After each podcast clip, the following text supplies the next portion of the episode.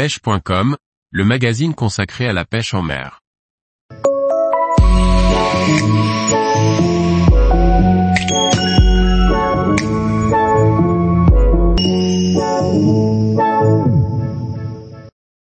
Parcourir le monde pour pêcher la truite, des destinations de rêve.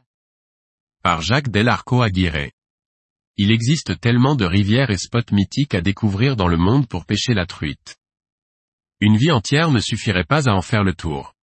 Mais il n'est pas interdit de rêver. Voici un petit tour d'horizon des principales destinations reconnues pour pêcher la truite. Chaque continent abrite de petits paradis. Mais même certaines destinations moins réputées peuvent valoir le détour. Traverser l'Atlantique peut permettre de partir à la découverte de l'Amérique du Nord et d'immenses possibilités pour rencontrer différentes espèces de salmonidés. Truite farios, truite arc-en-ciel, native dans ces régions, mais aussi cutros, ou truite mouchetée au Canada.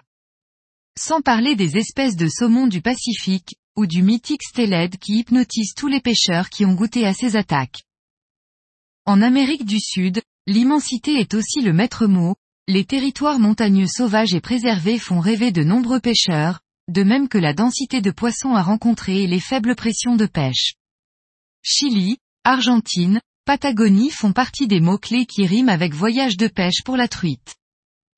En Asie aussi, certaines régions sont déjà bien identifiées par les voyageurs pêcheurs pour leur richesse piscicole.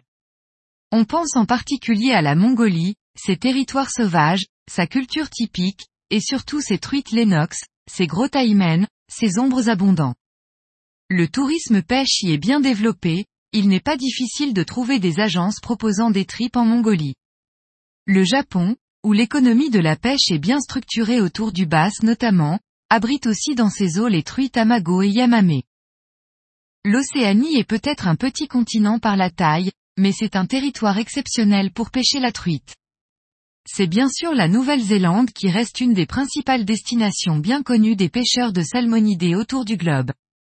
Mais la Tasmanie, au sud-est de l'Australie, est également exceptionnelle à découvrir pour ses paysages et rivières magnifiques, ainsi que pour ses populations de poissons sauvages.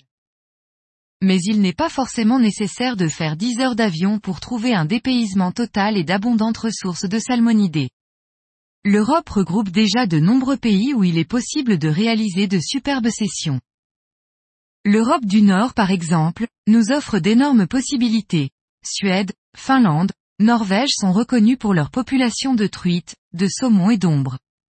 La célèbre rivière San en Pologne, propose une autre vallée renommée en Europe. La Slovénie travaille depuis plusieurs années pour développer son tourisme pêche, s'appuyant sur de magnifiques rivières, des empoisonnements massifs, les prix des permis pouvant être élevés sur certaines régions. Les pêcheurs français sont aussi nombreux à traverser la Manche pour visiter la Grande-Bretagne avec leur canne à pêche.